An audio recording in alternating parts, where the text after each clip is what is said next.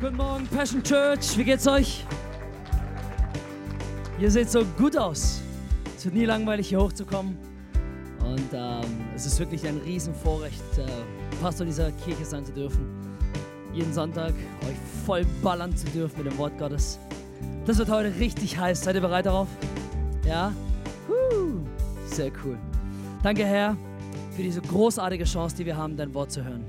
Danke, dass du zu uns sprechen möchtest. Und danke, dass dein Wort immer etwas umsetzt, immer etwas bewirkt in uns. So bete ich, dass wir offen sind. Und Heiliger Geist, wir laden dich an, dass du zu uns sprichst, dass du die Worte, die ich spreche im Natürlichen, dass du sie für jeden Einzelnen übersetzt, sodass er heute genährt und gestärkt nach Hause gehen kann. In deinem wunderbaren Namen. Amen. Sehr schön. Ihr dürft Platz nehmen. Römer 10, Vers 17. Was, 15, nicht 17, was für eine Freude ist es, die kommen zu sehen, die eine gute Nachricht bringen. Wer mag gute Nachrichten? Ich liebe gute Nachrichten. Gute Nachrichten sind einfach nur toll. Es gibt alles Mögliche an guten Nachrichten. Gute Nachricht könnte zum Beispiel sein, dass jemand kommt und ähm, er dir sagt, dass er ein Geschenk für dich hat. Dann freut man sich natürlich, vollkommen egal, was du geschenkt bekommst. Äh, manche freuen sich vielleicht, weil sie ein Auto geschenkt bekommen haben, andere vielleicht, weil sie eine Uhr geschenkt bekommen haben.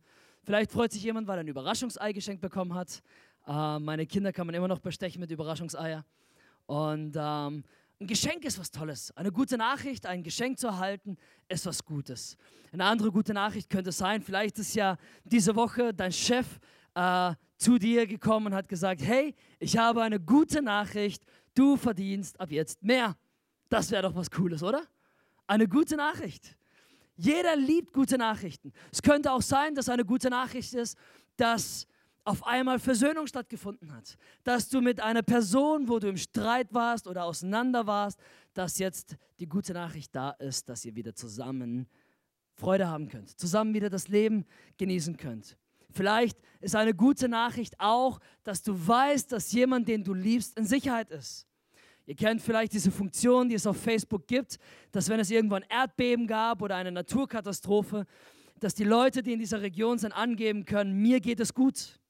Vielleicht ist eine gute Nachricht, dass du weißt, dass jemand, den du lieb hast, dass es ihm gut geht, obwohl etwas äh, Schlimmes passiert ist. Und jeder mag gute Nachrichten. Ich habe noch nie einen Menschen getroffen, der gute Nachrichten nicht mag. Ich habe noch nie einen oder bin noch nie einem begegnet, der gesagt hat, oh, schon wieder eine gute Nachricht. Es wird langsam echt ätzend. Also wirklich voll doof, die ganze Zeit nur gute Nachrichten zu haben. Also kennt ihr jemanden? Ich kenne ich kenn keinen. Jeder mag gute Nachrichten. Und es ist ja so, dass die Bibel ja sagt, dass, also die Bibel spricht ja uns an mit diesem Vers. Was für eine Freude ist es, die kommen zu sehen. Oder soll ich es anders sagen? Was für eine Freude ist es, dich kommen zu sehen mit einer guten Nachricht. Und dieser Vers zitiert einen Vers aus dem Alten Testament in Jesaja 52, Vers 7. Und da heißt es: Was für ein herrlicher Augenblick, wenn ein Bote über die Berge kommt, der eine gute Nachricht bringt. Soweit haben wir das ja gerade gehört. Und dann geht es weiter. Er eilt herbei und ruft der Stadt auf dem Berg Zion zu: Jetzt ist Friede, die Rettung ist da, Jerusalem, dein Gott herrscht als König. Sagt das mal jemand auf der Straße, der Jesus nicht kennt, und er sagt: Moment, gute Nachricht, so viel habe ich noch verstanden.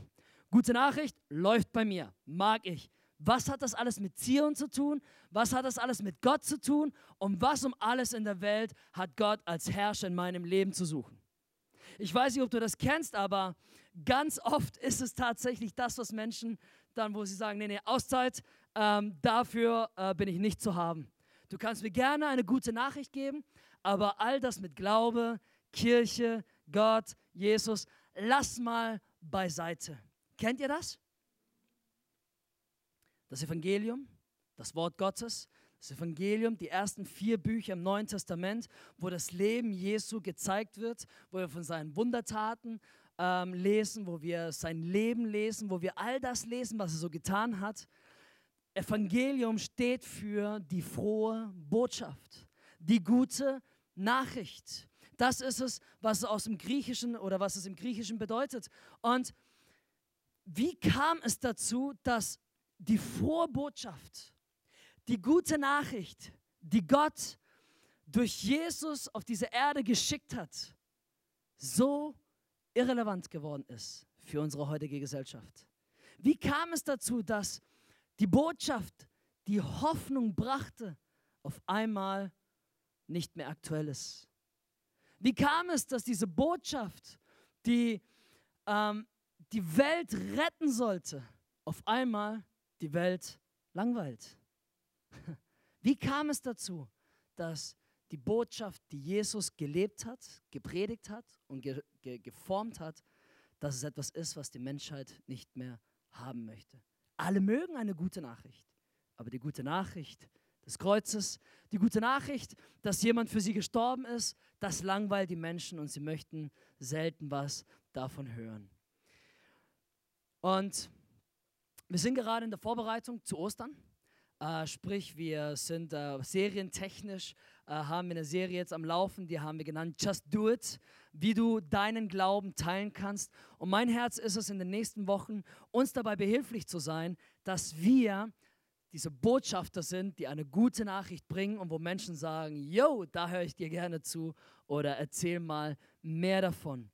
Und ich glaube, dass wir Christen zwei große Probleme oder zwei Dinge immer wieder Schwierigkeiten mit haben, die es bewirkt haben, dass die Vorbotschaft eben keine Vorbotschaft mehr ist für viele Menschen in unserer Umgebung. Das erste ist die Verlockung dieser Welt. Es gibt diese Geschichte, das Gleichnis vom Seemann in Matthäus 13. Und da lesen wir von diesem Seemann, der ähm, Saat ausstreut und er streut einfach mal überall aus. Darüber könnte man schon alleine eine ganze Predigt ähm, predigen. Ähm, aber wir lesen, dass äh, Teil der Saat auf, äh, auf, dem, auf dem Weg landet, auf der Straße landet. Teil der Saat landet auf dünnem Boden, wo nur ein bisschen Erde ist. Ein Teil der Saat landet im Dornengestrüpp und ein Teil der Saat landet in gutem Boden. Heute möchte ich ein bisschen auf diesen dritten Boden eingehen. Und zwar auf dieses Dorngestrüpp. Da heißt es Matthäus 13, Vers 22, dass die Menschen, die damit gemeint sind, sind wie jemand hört das Wort, doch die Sorgen dieser Welt und die Verlockung des Reichtums ersticken es und es bleibt ohne Frucht. Menschen, die das Wort Gottes gehört haben, die vielleicht darauf reagiert haben, aber die Verlockung dieser Welt, die Verlockung des Alltags sorgt dafür, dass es erstickt. Es sorgt dafür, dass das Wort Gottes keinen Raum hat. Und wenn wir ehrlich sind, ist es immer so ein bisschen ein Kampf. Ich glaube, dass jeder Christ damit zu tun hat. Die Verlockung dieser Welt. Erfolg, Erfolg auf der Arbeit, Erfolg in Beziehungen, Erfolg vielleicht in anderen Bereichen, Reichtum.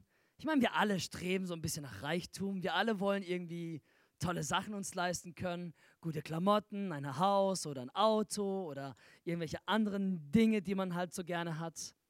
Wir alle streben irgendwie nach Ansehen und wollen, dass wir Glück erfahren in unserem Leben. Und die Bibel sagt hier, dass wenn wir uns darum sorgen, dass wir tatsächlich so sind wie diese Saat, die in dieses Dorngestrüpp fällt, und da geht zwar ein bisschen was auf, da kommt so ein bisschen Frucht hervor, eine Pflanze wächst, aber es wird erstickt von den Sorgen des Alltags, den Sorgen, den man so hat. Und ich glaube, dass gerade wir Christen es besser wissen müssten. Dass gerade wir wieder frisch daran erinnert werden sollten, dass sich alles ändert mit dem Moment, an dem wir Ja zu Jesus gesagt haben. Denn in dem Moment, an dem du Ja zu Jesus gesagt hast, hast du eine neue Identität und ein neues Ziel im Leben. Und zwar ist das Ziel dann nicht mehr alles hier zu haben und nicht mehr, dass alles hier auf dieser Erde gut ist, sondern unser Ziel ist die Ewigkeit und die ist im Himmel. Eine Ewigkeit mit Gott. Ich glaube, dass wir wieder erinnert werden müssen und einen neuen Blick bekommen müssen für die Ewigkeit bei Gott.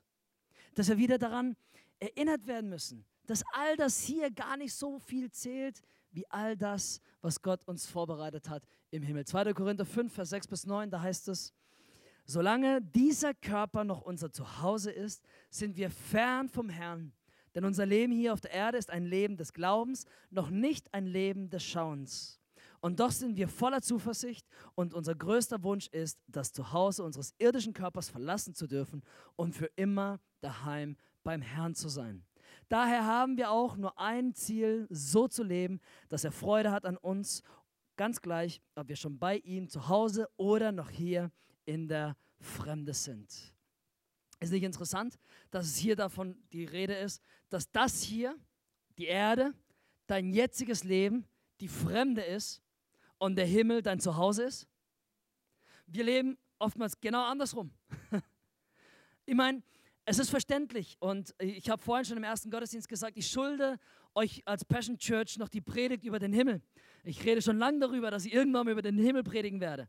Und ähm, als ich mich wieder vorbereitet habe, dachte ich, ich muss mich endlich mal ranmachen und endlich mal richtig Bibelstudium betreiben, um mal über den Himmel zu predigen. Schauen wir mal, irgendwann mal. und es ist verständlich, es ist schwer, sich den Himmel vorzustellen. Ich meine, wir waren noch nicht dort. Und es gibt Beschreibungen davon im Wort Gottes. Aber so richtig ganz genau wissen, was uns erwartet, wissen wir halt doch nicht. Man muss schon sehr viel interpretieren und letztendlich weiß es kein Theologe der Welt, wie es tatsächlich sein wird. Ähm, es gibt Berichte davon von Leuten, die schon kurz im Himmel waren. Aber auch da gibt es so viele verschiedene Berichte, die oftmals ganz unterschiedlich sind. Ähm, und natürlich ist es ein bisschen komisch, so sich auf etwas zu freuen, was man nicht wirklich weiß, was es sein wird und wie es sein wird. Aber wir werden hier ermutigt, dass unser Leben hier ein Leben des Glaubens ist und nicht des Schauens. Dass wir eben ein Leben leben, wo wir wissen, das hier ist nicht unser Zuhause. Alles, was wir hier haben, das ist nur vorübergehend und eines Tages werden wir die Ewigkeit bei Gott verbringen. Und ja, es ist ein Leben des Glaubens, daran zu glauben, dass die Ewigkeit besser wird als das Hier und Jetzt. Ich weiß nur, dass eine Sache ganz klar ist, was der Himmel sein wird. Er wird gut sein. Denn es ist der Ort, an dem es kein Weinen gibt, keine Schmerzen gibt, kein Streit mehr gibt, wo das Licht Gottes die ganze Zeit brennt, wo es kein Dunkel mehr gibt. Schon allein das sollte ausreichen, um zu sagen, ich möchte die Ewigkeit im Himmel verbringen. Und es ist wichtig, dass wir wieder daran erinnert werden, dass unser Leben hier nur vorübergehend ist und dass die Verlockung des Lebens hier uns nur ablenken von dem, was eigentlich wichtig ist. Und warum ist es wichtig, wenn ich über Evangelisation spreche? Ganz einfach. Wenn für dich der Himmel keine Rolle spielt in deinem Leben und in deinem Denken und in deiner Überzeugung, von was willst du andere Menschen überzeugen? Ich meine, der Himmel ist unsere lebendige Hoffnung. Also ganz ehrlich, ich mag mein Leben hier wirklich. Ich bin glücklich verheiratet, wir haben vier wunderbare Kinder, wir leben in einem tollen Haus, ich habe einen astronomisch gigantisch genialen Garten, ich habe den besten Grill von allen hier, ja. Aha.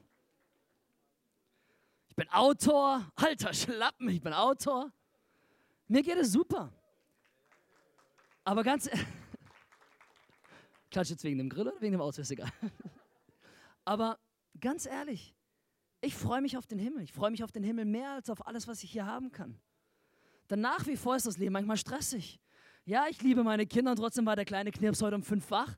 Hat alle meine Pläne durcheinander gebracht. Irgendwann mal gehe ich gar nicht mehr ins Bett, damit ich früh genug wach bin und meine Zeit habe, um mich vorzubereiten. Wäre auch mal eine Taktik, oder?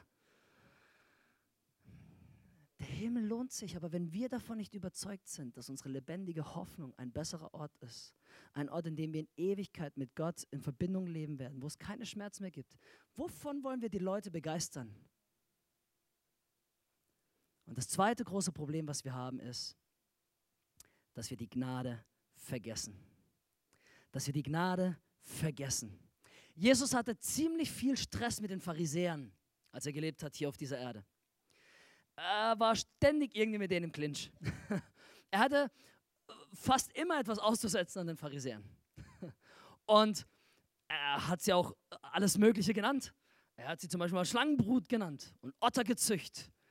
Also, die Pharisäer, das war ja damals die Schriftgelehrten, ja, heutzutage würde man Theologen dazu sagen, also sowas wie ich jetzt bin. Und wenn jemand zu mir kommt und sagt, ey, du Schlangenbruder Notter gezücht, ich würde mich ziemlich beleidigt fühlen. Ich meine, hallo? Ich diene hier Gott, ja, und ich gebe mein Bestes, dass irgendwie ihr das Wort Gottes hört. Und das Gleiche war auch bei den Pharisäern. Die Pharisäer, die werden oftmals in ein viel zu schlechtes Licht gerückt.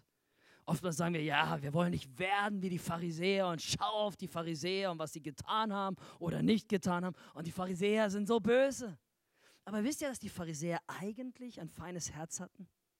Die meisten von ihnen waren angetrieben von, von also angetrieben, dass ihr Leben ein Gottesdienst ist, angetrieben, dass sie Gott dienen möchten, angetrieben, sie haben viele Dinge zurückgelassen, damit sie dem Wort Gottes dienen können, damit sie der Gesellschaft dienen können, damit sie dem Volk Israel dienen können.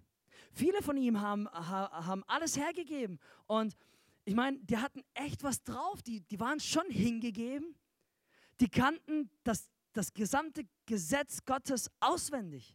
Die ersten fünf Bücher Mose konnten sie auswendig.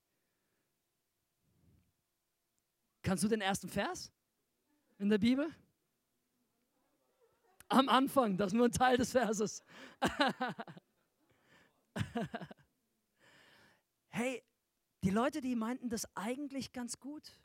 Und wisst ihr, ähm, ich habe mich dann gefragt, okay, warum warum hatte Jesus so viel Stress mit den Pharisäern? Was war es, was ihn gestört hatte? Was war es, was ihn immer wieder auf die Palme gebracht hat und er die Pharisäer gepiesackt hat? Was war es, dass er die ganze Zeit was auszusetzen hatte? Und das Problem war, dass die Pharisäer eine Schwäche hatten. Sie wollten immer alles selber tun und hatten nicht verstanden, dass Gott eigentlich nur möchte, dass sie sind, dass sie seine Kinder sind. Die Pharisäer wollten vieles aus ihrer eigenen Kraft tun und vergaßen, dass Gottes Gnade so wertvoll ist für ihr Leben. Ich war ja gerade in Israel und wirklich das Größte, was ich mitgenommen habe, und vielleicht merkt ihr das schon in meinen Predigten, die größte Inspiration, die ich mitgenommen habe, ist, dass in jedem kleinsten Moment Gottes Gnade zu sehen ist. Wir sagen oftmals ja das Alte Testament. Das Alte Testament war sowas voller Gnade. Wir können es oftmals gar nicht begreifen. Und ich war in diesem Land und sah all diese Ruinen und all diese Bräuche, die so lebendig auf einmal wurden. Und Gott sagte, hey, ich möchte nicht euer tun, ich will euch einfach nur meine Gnade schenken. Und die Pharisäer, die hatten das nicht ganz verstanden, aber was sie taten, war folgendes, sie liebten das Gesetz Gottes. Das Volk Israel hatte schon geschnallt, dass Gott mit denen in Verbindung war. Die hatten schon geschnallt, hey, wir sind ein besonderes Volk. Die hatten schon geschnallt, dass das Gesetz Gottes ein Gesetz ist, was Leben bringt. Die hatten schon geschnallt, dass das Gesetz Gottes, die zehn Gebote, wir würden sagen, oh, die zehn Gebote, ne? aber ich packe noch ein bisschen mehr aus. Wartet nur, wartet nur. Sie hatten schon geschnallt, dass das Gesetz, die, die zehn Gebote und die weiteren Gesetze, die Gott gegeben hat, dass es etwas war, was Leben gebracht hat, was sie beschützt und bewahrt hat. Das hatten die schon verstanden. Aber dann, was sie gemacht haben, war, sie haben weitere Gesetze drumherum gebaut, weil dieses Wort Gottes ihnen so besonders war, dass sie sagten, wir wollen das auf keinen Fall kaputt machen. Wir wollen nicht, dass wir etwas tun, was das Gesetz Gottes kaputt macht.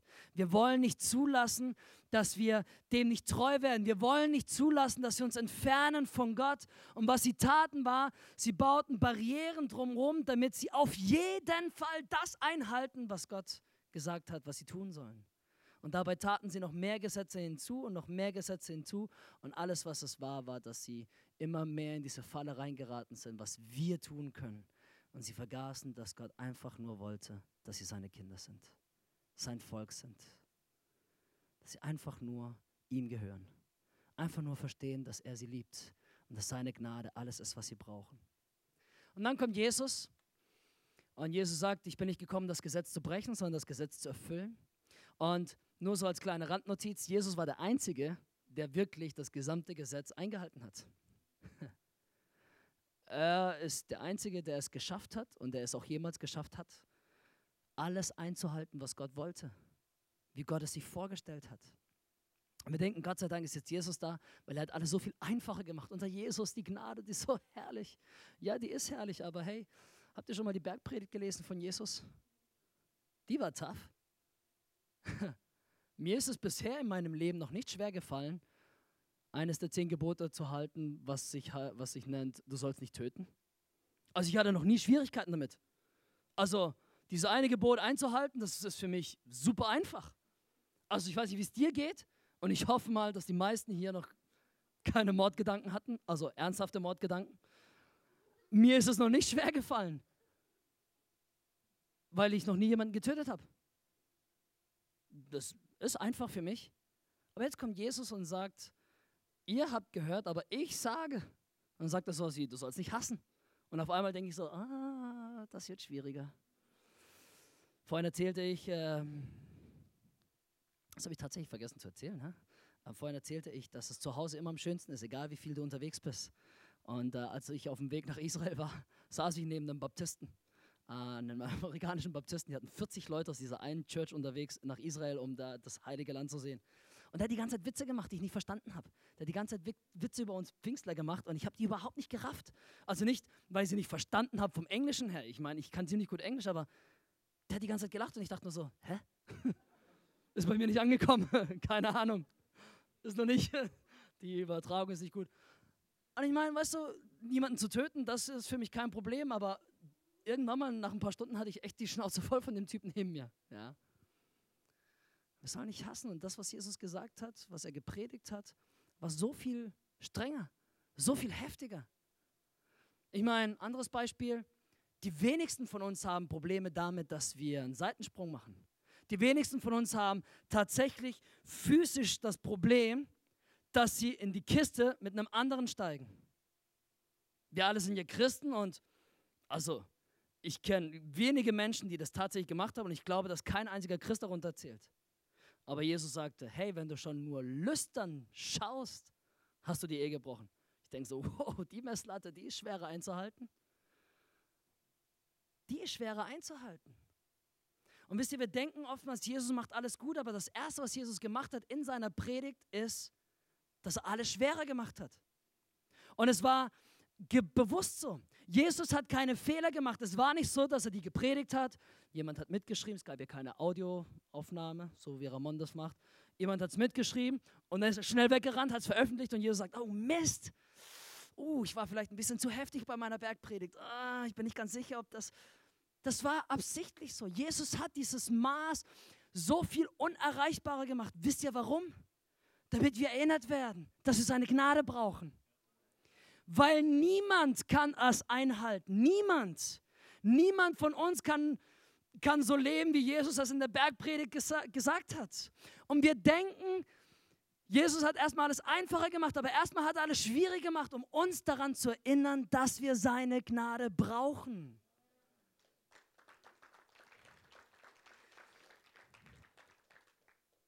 Und es ist tatsächlich so, dass wenn wir wenn wir die Gnade vergessen, dann haben wir ein Problem, dann haben wir Mauern aufgebaut. Schaut mal hier, in Matthäus 7, Vers 1 bis 5, da heißt es, verurteilt niemand, damit auch ihr nicht verurteilt werdet. Denn so wie ihr über andere urteilt, werdet ihr selbst beurteilt werden. Und mit dem Maß, das ihr bei anderen anlegt, werdet ihr selbst gemessen werden. Wie kommt es, dass du den Splitter im Auge deines Bruders siehst, aber den Balken in deinem eigenen Auge nicht bemerkst? Wie kannst du zu deinem Bruder sagen, halt still, ich will dir den Splitter aus dem Auge ziehen und dabei sitzt ein Balken in deinem eigenen Auge? Du Heuchler, zieh zuerst den Balken aus deinem eigenen Auge, dann wirst du klar sehen und kannst den Splitter aus dem Auge deines Bruders ziehen. Das kennen wir, oder? Ich meine, wir bauen auch Mauern auf. Wir bauen auch unsere eigenen, unsere eigenen Grundsätze um die Bergpredigt auf und sagen, ja, aber das ist schlecht, also das darfst du auf keinen Fall machen. Vielleicht kommt jemand oder, oder läuft dir jemand über den Weg oder jemand kommt hier in diese Kirche und sagen, nee, nee, also dieser Lifestyle, der geht mal gar nicht. No way, no go, ah, ah, nein, nein, nein, nein, nein, böser, böser Mensch. Es gibt keinen Unterschied. Und die Welt kennt uns für das, wogegen wir sind. Die Welt kennt uns, wo wir den Finger heben und sagen, oh, das ist aber so schlecht, das ist aber so böse. Die Welt weiß, dass wir homophob sind, was wir übrigens von unserer himmlischen DNA nicht sind. Wir haben nichts gegen keinen Menschen. Und jede Sünde ist genau gleich viel wert vor Gott oder gleich viel wertlos vor Gott. Es gibt keinen Unterschied. Aber wir bauen Mauern auf und sagen, ja, mit dieser einen Sache, also nee, das ist wirklich ganz übel. Also, nee, also wenn du, wenn du so lebst, das, nee, das geht wirklich nicht. Also, ne? Ich, ich bin schon ein bisschen besser drauf. Und die Bibel sagt, hey, wir sollen niemanden verurteilen. Und ich glaube, dass sie uns selbst einen Stein in den Weg gelegt haben, in unserer Evangelisation, in unserer persönlichen Evangelisation, wenn wir mit dem Finger zeigen. Weil die Welt weiß, wogegen wir sind. Und wir dürfen die Gnade nicht vergessen. Denn jeder Mensch braucht die Gnade Gottes. Auch wir. Denn Jesus hat uns gezeigt, die Messlatte ist hoch. Sie ist sehr hoch. Die Messlatte ist, falls du es noch nicht mitbekommen hast, unerreichbar. Aber genau das soll es auch sein. Denn du sollst es nicht aus deinen eigenen Kräften tun. Du sollst es nicht aus deinen eigenen Werken tun, sondern du sollst es in mir tun. Du sollst meine Gnade bekommen und meine Gnade soll genug sein. Nur wenn wir daran erinnert werden, können wir ein Zeugnis sein. Nur wenn wir selbst wieder ergriffen werden von der Gnade Gottes in unserem Leben, können wir ein Zeugnis sein. Nur wenn wir selbst immer wieder erinnert werden, dass wir zuerst die Gnade Gottes brauchen, können wir ein Zeugnis sein. Und es ist so viel herrlicher, so viel besser, so viel angenehmer, wenn wir wissen, dass Gott dich und mich gebrauchen möchte. Und so wie die Pharisäer damals angefangen haben, äußerlich Gesetze dazu zu bauen, damit sie dieses wertvolle Wort Gottes bewahren und beschützen. Und wir tendieren auch dazu, äußerlich irgendwelche Methoden und Systeme und Gedankengänge zu bauen, um irgendwie das zu beschützen, was uns wertvoll ist. Aber es heißt dann in Hebräer 10, Vers 16, ich werde, sagt der Herr, meine Gesetze in, ihr, in ihre Herzen legen und werde sie in ihr Innerstes schreiben. Jetzt aber ist das, was Gott uns gegeben hat, in unsere Herzen geschrieben. Und wir wissen, dass er den Heiligen Geist geschickt hat, damit wir befähigt werden, seine Zeugen zu sein. Es wäre sehr viel einfacher, wenn Jesus noch da wäre. Ich versuche es mir immer wieder vorzustellen. Es wäre sehr viel einfacher, wenn er der Seniorpastor der globalen ersten Kirche von ihm selbst ist. Ich meine, überleg doch mal. Jesus, das Wort Gottes in Person. Er weiß alle, äh, er weiß alle Offenbarungen. Der müsste nie Theologie studieren. Ich meine, er ist Theologie. Wie, wie cool wäre das, oder?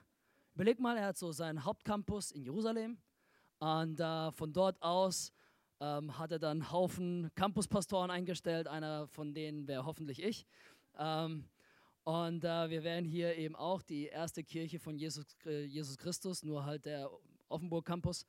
Und ähm, es wäre doch viel einfacher, wenn er das alles machen würde. Es wäre doch viel einfacher, wenn Jesus selbst noch da wäre und wenn er zu uns predigen würde, wenn er uns davon erzählen würde, von dieser guten Botschaft. Aber er sagte, ich gehe. Wahrscheinlich hat er auch keinen Bock mehr, Mensch zu sein. Ich meine, komm schon, er ist Gott, ja, und ist in so einer Form gewesen wie du und ich.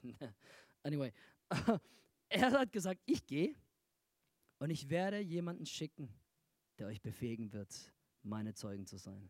Und er sprach vom Heiligen Geist. Und hier kommt diese Schönheit der ganzen Sache zusammen. Gott möchte deine Geschichte und dein Leben gebrauchen, um das Evangelium zu verbreiten. Wisst ihr, dass es viel mehr Sinn macht für Menschen, wenn sie verbunden werden können mit deinen Schwächen? Ich meine, es ist sehr viel einfacher, Menschen zu erreichen, wenn du ihnen sagst, hey, ich habe das gleiche Problem. Es ist sehr viel einfacher, wenn Menschen sehen, dass du echt bist, dass du sagst, weißt du was, ich habe auch Schwierigkeiten damit, Menschen nicht zu hassen. Ich habe auch Schwierigkeiten damit, irgendwelche Frauen nicht lüstern anzuschauen. Ich habe auch Schwierigkeiten damit, nicht zu lügen. Ich habe auch Schwierigkeiten damit, was auch immer zu tun. Das, das ist auf einmal attraktiv und aktuell für Menschen, weil sie sehen, hey, da ist jemand, der ist auf dem Weg. Und es ist tatsächlich so, dass Gott dein Leben gebrauchen möchte. Und ich habe diesen Titel heute das Skandal der Gnade genannt, weil es ein Skandal ist. Die Gnade Gottes kann man nicht beschreiben. Du kannst, du kannst das nicht beschreiben. Es gibt nicht genügend Worte, um dieses Konstrukt, was Gott sich vorgestellt hat und eingebaut hat, in die Geschichte der Menschheit logisch darzustellen. Es geht nicht. Das Skandal der Gnade ist, ist einfach unerklärlich. Gnade sagt aus, dass befreit werden von dem, was uns eigentlich hätte erwarten müssen. Ich weiß, Gnade ist ein alter Begriff. Vielleicht kannst du mit Gnade nichts anfangen. Aber die Bibel sagt, dass ohne Gnade wir den Tod verdient hätten. Weil nicht ein einziger von uns gerecht leben kann, so wie Gott es sich vorgestellt hat. Nicht ein einziger von uns. Und Gnade sagt, dass wir frei sein können. Dass wir frei sein können. Das Skandal der Gnade ist, dass die Gnade Gottes, die Gnade Jesu jeden Tag wieder frisch ist für dich. Und dass es genauso gedacht ist, dass es ein Skandal ist und ein Skandal bleibt. Wisst ihr, das Skandal der Gnade kann man nicht erklären. Wir alle haben es gehört, vor wenigen Tagen hat jemand in Neuseeland 50 Menschen umgebracht. Tragisches Ereignis. Man darf es nicht schönreden und man kann es nicht schönreden, aber wisst ihr, was das Skandal der Gnade ist? Angenommen, dieser Mensch findet zu Jesus und sagt Ja zu ihm. Ist er freigesprochen von seinen Sünden? Für mich menschlich gesehen macht das keinen Sinn. Für mich menschlich gesehen ist das undenkbar dass so jemand, der so etwas Böses getan hat, Gnade erleben kann. Er wird seine Konsequenzen hier auf dieser Erde definitiv ähm, abbekommen. Aber das ist ein Skandal der Gnade. Ich habe die Gnade Gottes nicht verdient. Du hast die Gnade Gottes nicht verdient. Niemand von uns hat die Gnade Gottes verdient. Das ist ein Skandal. Vollkommen egal, was du getan hast. Vollkommen egal, was deine Vergangenheit war. Vollkommen egal, was du dir alles geleistet hast oder nicht. Vollkommen egal, was du heute Morgen noch an Bösem getan hast. Das Skandal der Gnade sagt, du kannst frei sein. Das Skandal der Gnade sagt, erinnere dich daran. Erinnere dich daran, dass Jesus Christus für dich gestorben ist, dass du frei sein kannst. Und Gott möchte uns gebrauchen. Und nur wenn wir, davon bin ich wirklich überzeugt, nur wenn, wenn es für uns noch etwas Besonderes ist, diese Gnade Gottes, wenn es für uns noch lebendig ist und frisch ist in unserem Leben, dass wir die Gnade Jesu zuerst erlebt haben und dass wir sie jeden Tag wieder neu brauchen. Nur wenn du dich noch erinnern kannst an diesen Moment, an diesen Tag, an dem du das erste Mal Jesus angenommen hast in deinem Leben und du spürtest, wie die Last der Sünde von dir fällt. Und du spürtest, wie dein Herz auf einmal angefangen hat, schneller zu klopfen. Und du spürtest diesen Moment, wo du sagtest, wow, jetzt könnte ich Bäume ausreißen. Wenn du dich an diesen Moment erinnerst, dann ist es lebendig in dir. Und nur dann können wir Menschen für ihn erreichen. Denn niemand wird auf dich hören, wenn du sagst, hey, du brauchst Jesus, aber du selber bist schon kalt geworden Niemand wird dir zuhören, wenn du sagst, hey, ähm, na, ich bin perfekt. Jetzt bist du an der Reihe, perfekt zu werden. Niemand wird dir zuhören, wenn du mit dem Finger zeigst. Niemand wird dir zuhören, wenn du allen anderen Dingen zu viel Raum lässt in deinem Leben. Das Skandal der Gnade, das ist das, was Menschen erreicht für Jesus. Apostelgeschichte 1, Vers 8. Aber wenn der Heilige Geist auf euch herabkommt, werdet ihr mit seiner Kraft ausgerüstet werden. Und das wird euch dazu befähigen, meine Zeugen zu sein. In Jerusalem, in ganz Judäa und Samarien und überall sonst auf der Welt. Selbst in den entferntesten Gegenden der Erde. Lass uns gemeinsam aufstehen.